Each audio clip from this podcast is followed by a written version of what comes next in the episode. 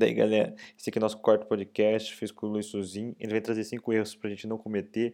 Nem todos ele cometeu, outros, alguns ele já viu como exemplo para evitar. Curte aí. Bom dia, Ivan, tudo bem? Obrigado pelo convite mais uma vez de participar do podcast com você.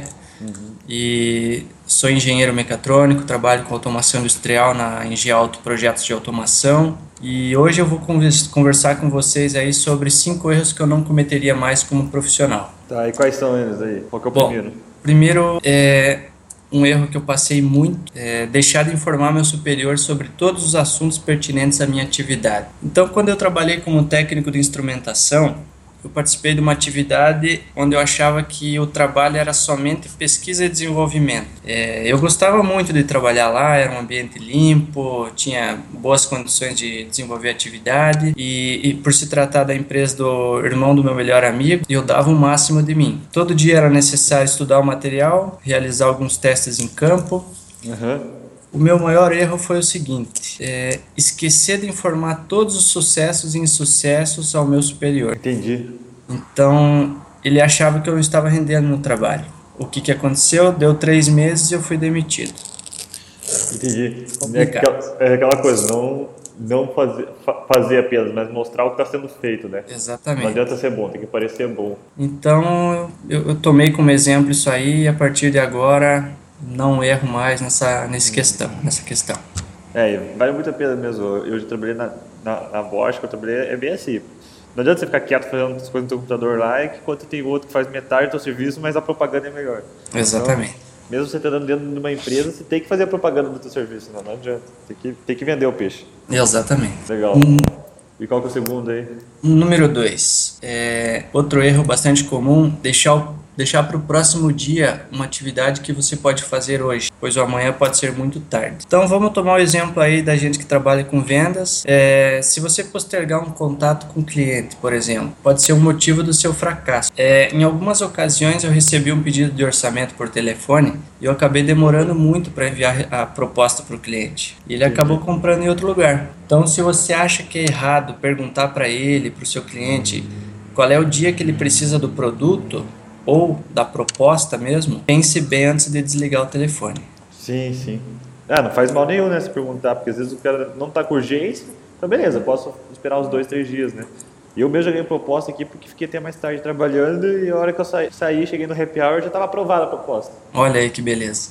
Mas se eu não tivesse feito isso, provavelmente eu teria perdido também, um concorrente poderia ter feito antes. Principalmente proposta, né?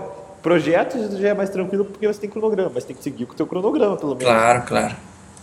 É mais para você para você ter um planejamento, para você se organizar, para você não, não dar bobeira, né? Sim. Aqui eu tenho uma cobrança muito grande que é na parte de suporte também. Uhum. Ah, o cliente fez uma abertura de chamado, nosso limite para atendimento aceitável é 48 horas. Legal. 48 horas tem que estar resolvido. Uhum. Então, é, porque o cara tá chateado, então quanto antes resolver é melhor. Show né? de bola. É isso aí. Exatamente. E qual que é a terceira? Número 3 ficar mais de um ano fora do mercado de trabalho. Hum. Bom, é, na minha vida eu tive que ficar dois anos sem atuar no ramo de automação, né, que é a minha área, que eu acabei dedicando nove anos de estudo. Qual que, qual que, foi o motivo? Trabalhar na empresa da minha família, no comércio de né? madeiras. Né? Isso, meu pai tem um comércio de madeiras e a gente estava passando por um momento bem difícil. Uh, mas eu não, não vejo como uma perda, né? Porque eu desenvolvi muito meu lado comercial lá. Eu aprendi muito como administrar uma empresa. Então, é, devido ao bom relacionamento que eu tive com meu pai, a empresa teve nesse período um bom desempenho. Sim. Eu treinei uma pessoa para assumir meu lugar depois. Legal. É, para voltar, para poder voltar para o meu ramo de automação, uhum. tendo consciência que eu precisava, claro, me atualizar nas novas tecnologias e bem rápido. Então, a dica que eu queria deixar: caso o profissional não consiga uma vaga no seu ramo de formação, procure uma oportunidade em outra área para pelo menos ganhar experiência e aumentar sua rede de contatos. Mas você disse que o teu erro foi ficar fora do mercado de trabalho. Então você acha que mesmo assim é interessante focar para voltar logo para o mercado? Exatamente. se, se, você gosta do que você estudou, se você gosta de um, de um mercado em especial, mas você não está conseguindo uma oportunidade lá hoje, continue trabalhando em outra área, numa área que você tem oportunidade e o mais rápido possível tente voltar, porque você se desempenha melhor numa área que você gosta, né? Então essa que é a dica. Não fique sem trabalhar. Sim, aí isso aí, sem dúvida, né? Ficar parado não dá. Isso aí. Mesmo que você seja muito novo, esteja começando a faculdade agora, se você puder pegar um estágio quanto antes, vai te ajudar lá para frente com certeza. Claro, sem dúvida. E qual que foi o quarto erro? Bom, é, eu não passei por isso, mas quarto erro é mudar o foco de trabalho de sua empresa sem fazer um plano de negócios ou pegar serviço no qual você não sabe praticamente nada. Então, é, se você é um dono de empresa, sempre inicie sua trajetória fazendo um plano de negócio funcional. Você vai pensar que o tempo que você utilizou para realizar o, o, o teu plano de negócio não vai valer a pena, mas vale. Ele vai ser o teu guia, né, para você saber qual é o foco do seu trabalho. Sim. Então eu tive a oportunidade de conversar com alguns amigos e aprender com eles. É, eles abriram a empresa e simplesmente quiseram abraçar todas as oportunidades que apareciam. Hum. Qual era o erro disso aí? 50% do trabalho que eles faziam, eles faziam com excelência. Mas a outra metade, que não era o foco deles, fazia com que eles tivessem prejuízo. Então eles acabaram percebendo que cobravam errado na terceirização da atividade, porque eles não sabiam nada sobre o assunto. Então, se você tem uma empresa focada, se você sabe o que você desenvolve, se você sabe quais são os seus serviços, você dificilmente vai ter prejuízo é, se você, claro, fazer uma prospecção boa, se fazer um atendimento bom. Agora, Sim. tentar abraçar coisas que você não sabe fazer, você vai acabar é, se complicando. E eu já passei por isso, já abracei mais coisas que devia e hoje não faço. Hoje tenho muito cuidado para abrir um novo serviço. Legal. A gente abriu agora, por exemplo, a parte de serviço de instalações elétricas, levamos seis meses estudando, pesquisando, testando um pouco. Show, show. show Realmente não quebra a empresa. Tem que estar por dentro. Se você não souber nada, se, inter, se interaja antes para poder. Não, e aquela coisa, por exemplo, se você, não tiver mão de obra especializada, cada dia você fazer um serviço, nunca vai estar bom. Você nunca vai ser especialista e bom o suficiente naquilo. Você vai ter alguém fazendo melhor. Exato, exatamente. E qual que é o quinto erro? Quinto erro. É, seja ambicioso mas um bom e sábio ambicioso. Bom, conforme eu fui amadurecendo, eu me tornei ambicioso. Quando eu tinha 26 anos, eu recebi uma proposta para entrar como sócio de uma empresa. Essa empresa aí era pioneira na fabricação de equipamentos de distribuição de média e alta tensão e eles também passavam por um momento de dificuldade. Hum.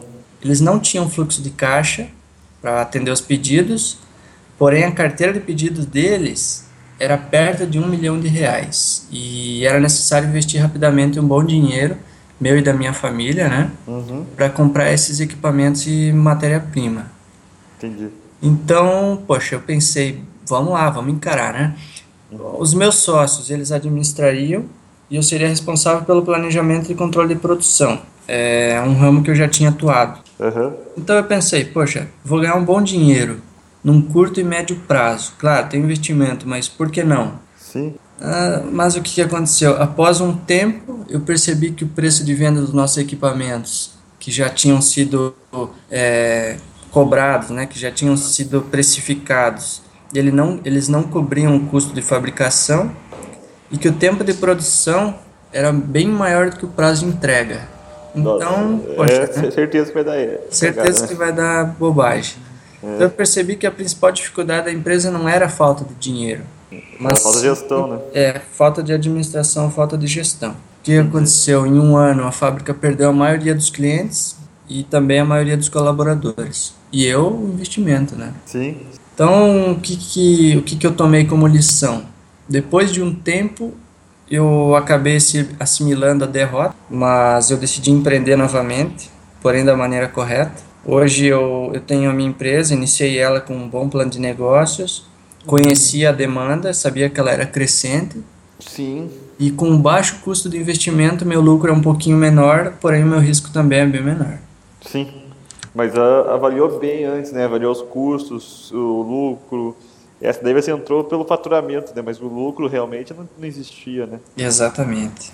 Então foi, foi uma experiência aí que é, não erro mais Uhum. E queria deixar para vocês aí como uma dica. Show de bola. E, e, poxa, E não desistir também, né? Não, não desistam. Se você tem menos de 30 anos, por favor, tem que investir, tem que encarar, tem que arriscar, Sim. porque você consegue é, retomar depois. Vale a pena passar por alguns problemas, mas se você sabe que, que é fácil de errar e mesmo assim você vai encarar esse problema, aí você tem que analisar antes. Poxa, Claro. tenho bastantes é, experiências negativas nessa área. Será que vale a pena mesmo eu investir ou não? Sim. Vamos arriscar, mas arriscar com todos os cálculos feitos no máximo, né? Arriscar risco conscientemente. possível. Exatamente. É, saber os riscos, não, não é ir de all-in e vamos ver o que dá. Virar a carta depois. Exato. É bem, bem um jogo de pôquer mesmo. Mas beleza, cara, show de bola. Acho que é isso aí. Obrigado por participar do nosso quarto podcast. Legal, Ivan. Eu agradeço novamente aí pela oportunidade e Perfeito. que espero que esses podcasts aí façam bastante suce- sucesso. Vai fazer assim. Valeu, abraço. Valeu, um abração, até mais.